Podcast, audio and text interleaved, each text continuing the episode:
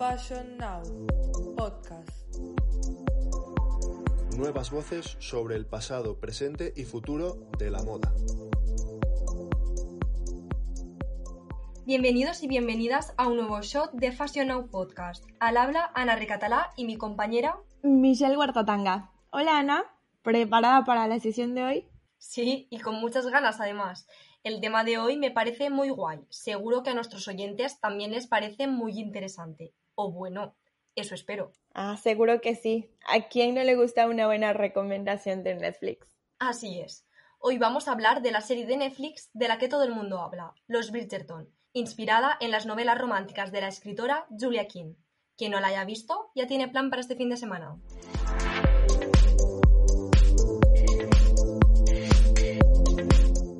Netflix ya ha confirmado su segunda temporada, aunque todavía sin fecha de estreno.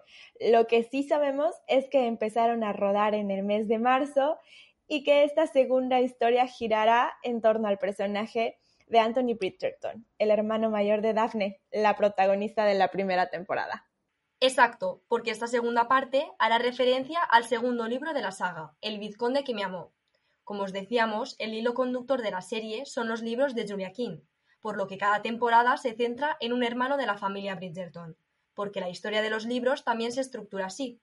Lo que empezó en papel ahora se traslada casi literalmente a la pantalla. La primera temporada, El Duque y yo, centrado en Daphne, una de las hermanas de la familia, y ahora El Vizconde que me amó, centrado en su hermano Anthony. ¡Qué ganas! Esta serie se estrenó el pasado 25 de diciembre y enganchó a millones de espectadores. En España, por ejemplo, se situó como uno de los contenidos más vistos de la plataforma hasta la fecha. Y es que la historia entre Daphne y el duque enamora a cualquiera. Pero no solo la historia de amor, que por cierto es una montaña rusa de principio a fin. ¿Qué me dices del vestuario? Muy revolucionario para la época que se basa la serie, ¿no? Totalmente. Su responsable es la estadounidense Ellen Mirovnik, conocida también por trabajar en películas de alto nivel como Instinto Básico, El Gran Showman o Maléfica, entre muchas otras. Pues confesó a Vogue que sus estilismos iban a estar inspirados en las referencias de la época, pero que no iban a ser una recreación histórica exacta. Inspirada en el siglo XIX, la serie tiene un toque contemporáneo, con elementos que hacen referencia a los tiempos que vivimos. Se muestran diferentes prototipos de cuerpo, incluye a personajes de etnias distintas y como hablamos, su vestuario es de lo más sensual y atrevido. Si no hubiese visto la serie, creo que me parecería imposible relacionar todos estos conceptos en una historia ocurrida en el 1700. ¿Verdad? Pero todo ha quedado genial. En el vestuario, por ejemplo, han empleado colores, telas y cortes nuevos que hacen que todas sus prendas sean súper apetecibles, cosa que no suele pasar en las series de época, con vestidos rococó, muy oscuros y aburridos. Desde luego, una de las cosas que me parece súper curiosa es que el color de las prendas cobra mucho protagonismo y hace que hablen por sí solas. Si nos fijamos en las dos familias protagonistas, por una parte tenemos el vestuario de la casa de los Bridgerton, donde se emplean colores empolvados o, como solemos decir, pastel, que hacen referencia a la delicadeza y a la finura de una de las familias más importantes de la alta sociedad. Y por otro lado tenemos la casa de los Featherington, donde predominan los colores tropicales y estampados exuberantes y llamativos. En este caso, las prendas aclaman atención. Podríamos decir que como las mujeres de esa familia, ¿no? La madre quiere aparentar un alto poder adquisitivo y casar a sus hijas lo antes posible. Y para ello decide vestirse así. Y a sus hijas también. Mm, totalmente. Pero mejor hablamos con la estilista Elena Contreras, para que nos dé su propia visión acerca del vestuario de la serie. A ver, los Bridgerton yo creo que es interesante en el sentido de que, a ver, es una serie que, que ya a nivel narrativo nos sigue una tendencia general de una serie de, o sea, una narrativa de época, que hay muchas licencias artísticas y que forma parte un poco de la gracia de la, del show y creo que eso se traduce también al vestuario que es a ver, a veces es un poco chirriante, ¿no? El, el, vestuario, pero yo creo que es interesante porque realmente hay un esfuerzo para que se noten las diferencias entre familias, sobre todo a nivel trabajo de color.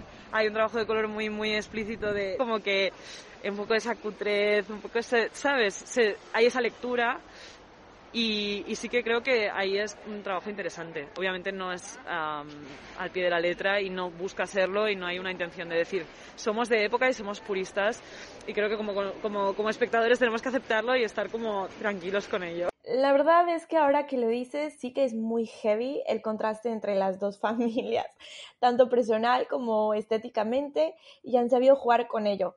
A mí un dato que me llama muchísimo la atención también es que confeccionaron alrededor de unos 7.000 trajes, un centenar destinado exclusivamente para el papel protagonista de Daphne. ¡Qué pasada! Sinceramente, creo que estos son los detalles que han llevado la serie al estrellato. María Serrano, redactora y responsable de Cultura en Telva, y quien tuvo la oportunidad de hablar con los personajes, nos cuenta qué opinan ellos sobre este hecho.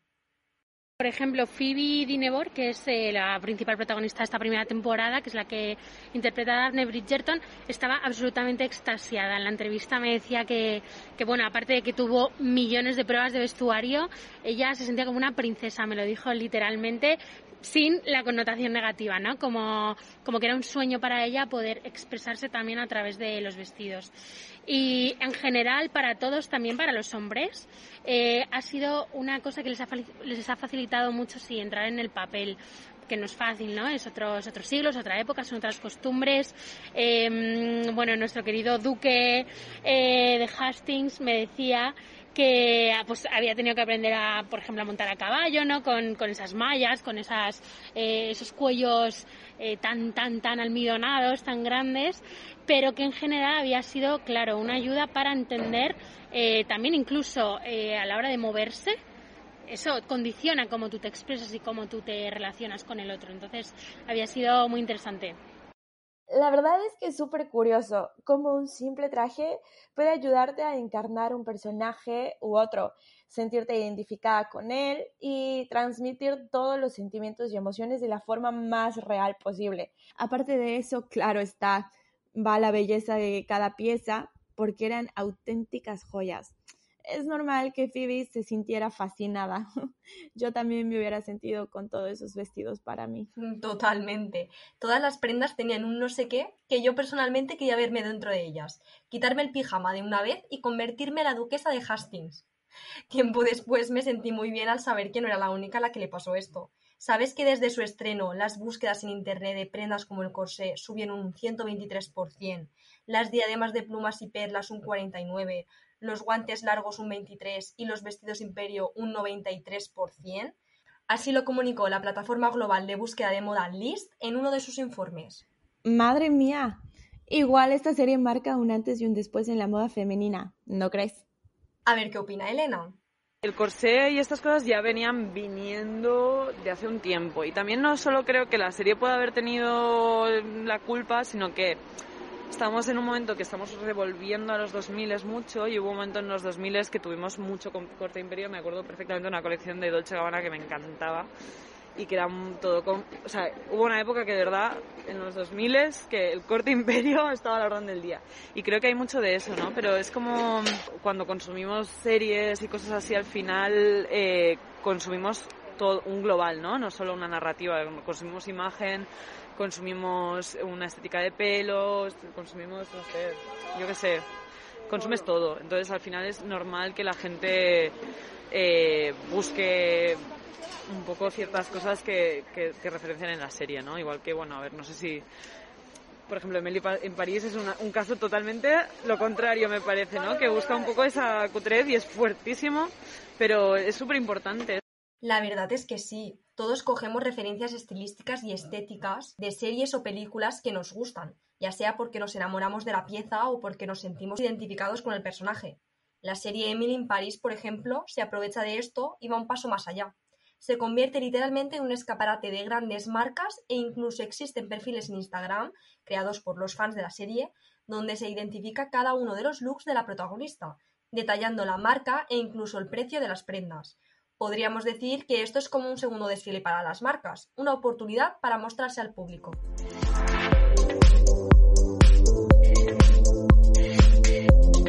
Pero volviendo a la serie de los Bridgerton y a la tendencia del corsé, ¿crees que a los protagonistas de la serie que han tenido que llevar esta prenda durante tantas y tantas horas les habrá gustado la idea de que se haya puesto de moda?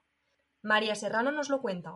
El corsé fue un tema un poco polémico en la serie, porque si habéis visto la serie, eh, habla mucho de la liberación, ¿no? Realmente es como muy utópico porque quiere eh, adelantar una tendencia que no existía en la época. Entonces, pues de liberación sexual, ¿no? De búsqueda también de, de la mujer de su propia identidad, de su propia autonomía. Entonces, el llevar corsé parece que iba un poco contra esto, pero a la vez se quería mantener como esa bueno, como esa, eh, ese rigor histórico. Entonces, Nicola Kaufland, que es la que hace de Penélope, eh, me decía que por un lado el corsé la había agobiado mucho, ya tiene un cuerpo no normativo, y por otro lado estaba absolutamente también enamorada de todos los diseños que le habían hecho a medida para ella, teniendo en cuenta su cuerpo, el volumen de su pecho, ¿no? También era una época en la que no era un problema. Eh, ¿no? tener lo que hoy se consideran kilos de más, sino al revés. De hecho, era una, era una cosa que se, se consideraba atractiva, se consideraba signo de salud, signo de fertilidad. Entonces, eh, para ella fue un sueño, pero le costó entrenamiento de pulmones y de ensanchamiento de costillas al aprender a respirar con el corsé. Más o menos con los mismos cimientos construyeron algunas marcas sus nuevas colecciones primavera-verano 2021. Influenciadas o no por la serie, firmas como John Lee, Burberry o Schiaparelli apostaron por la lencería y en especial la tendencia del corsé. Pero no el corsé tradicional. Le dan su propia visión a la prenda que ha oprimido a las mujeres durante tantos años y pretende resaltar el pecho de una forma sensual y sutil y empoderar a la mujer. Le da un nuevo significado. Una tendencia que ha ido más allá de los grandes desfiles, según Elena Contreras, esta prenda se ha revalorizado muchísimo desde que se ha puesto en tendencia. La escuchamos. Yo a nivel, no sé si insider o persona que se fija mucho en estas cosas y consume mucho estas cosas, hay una tienda en Los Ángeles, que es un chico que, es también archivista de moda vintage, que se llama Pechuga Vintage. Este chico empezó a comprar mucho eh, Vivian Westwood de los 90, que la mayoría de cosas son corsés. Y yo ahí es donde vi el punch más fuerte después porque mucha celebrity eh, le pide ropa a él como archivista, se la alquilan, tal, no sé qué. Y ahí empezó a revelacerse muchísimo el, el corsé vintage de Vivian Westwood eh, eh, online, ¿no? Porque para comprar mucha cosa vintage se compra online. Igual que pasó con el saddleback de Dior, que se empezó a revalorizar y empezó a subir el precio y de repente Dior volvió a sacar los, los, bolsos. Yo lo he visto con este chico que empezó a vender los, se, ha especializado en vender corsés de Vivian y los vende a unos precios eh, loquísimos.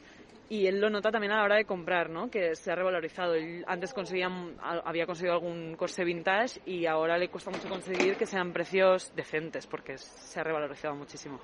Y a partir de ahí, pues eh, yo he visto ya mucho esa tendencia del, del corsé que creo que viene un poco de ese, del, del Vivian Westwood de los 90, de este chico resurgiéndolo y mucha famosa llevándolo. Y bueno, y si luego sumas que, que se viene una serie de época y tal, yo no sabía que habían subido las ventas del corsé, pero sí que creo que es una cosa que, que ya llevo tiempo empezando a, a entrar, ¿sabes? Lo que tiene la moda, ¿eh? Una rueda. Consumimos tendencias que expiran y renacen a los años. Si hablamos un poco de la historia del corsé, podemos situar su nacimiento en el siglo XVI. Su finalidad era estrechar el torso de las mujeres, haciéndolo rígido y plano para ocultar su pecho. Dos siglos después, el corsé dio un cambio por dos motivos. El primero, cambios en el proceso de producción, y el segundo, cambios a la hora de concebir el canon de belleza femenino. Es por eso que en el siglo XVIII se busca la figura cinturada pero con escote, por lo que el corsé pasa de ocultar el pecho a resaltarlo. Por otro lado, un siglo después, en el XIX, el corsé, junto con las crinolinas, rellenos de mangas y polisones, son los responsables de dar la forma al cuerpo femenino, que recibirá prendas exteriores para conseguir la silueta de reloj de arena. En este mismo siglo tuvo lugar la revolución industrial, por lo que aumentó la manufacturación y la reducción de costes, y la producción en masa ocasionó que esta prenda fuese más accesible independientemente de la clase social. Exacto. Y ya en el siglo XX, gracias a diseñadores como Paul Poiret, Jean Ladin o Jean Patou, disminuye su uso porque imponen una silueta más suelta, inspirada en lo oriental. Aunque bueno, es verdad que se siguen usando fajas, porque en este periodo la figura femenina requiere reducción de caderas y no de cintura. Y años después, tras finalizar las guerras mundiales, Christian Dior lanza el New Look, que pretende recuperar la feminidad del traje y la figura estrecha, por lo que el corsé vuelve al armario femenino. A partir de este momento, la tendencia del corsé ha ido y viniendo por temporadas, hasta ahora, que ha vuelto más fuerte, impulsada por grandes diseñadores y por series como la que estamos comentando.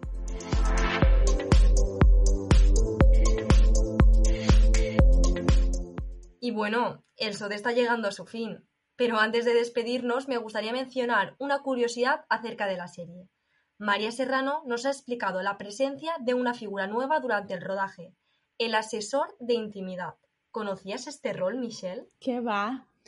Mm, sí que había leído sobre la figura de asesor histórico, que también es relativamente nueva, para que ayude a los actores y actrices a encarnar bien al personaje aprender las costumbres y movimientos y hacerla lo más realista posible.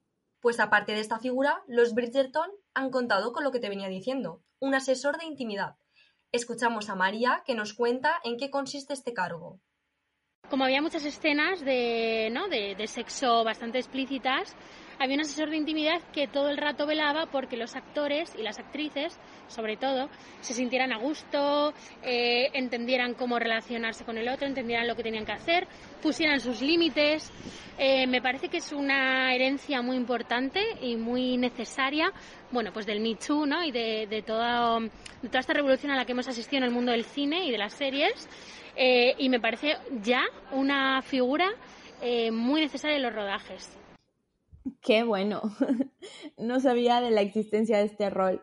Y como bien dice María, me parece súper interesante y súper necesaria. Exacto.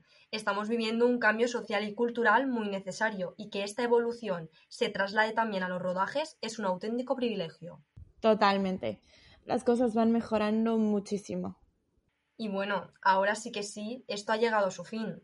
Ha sido un placer compartir con vosotros este ratito que espero que os haya entretenido.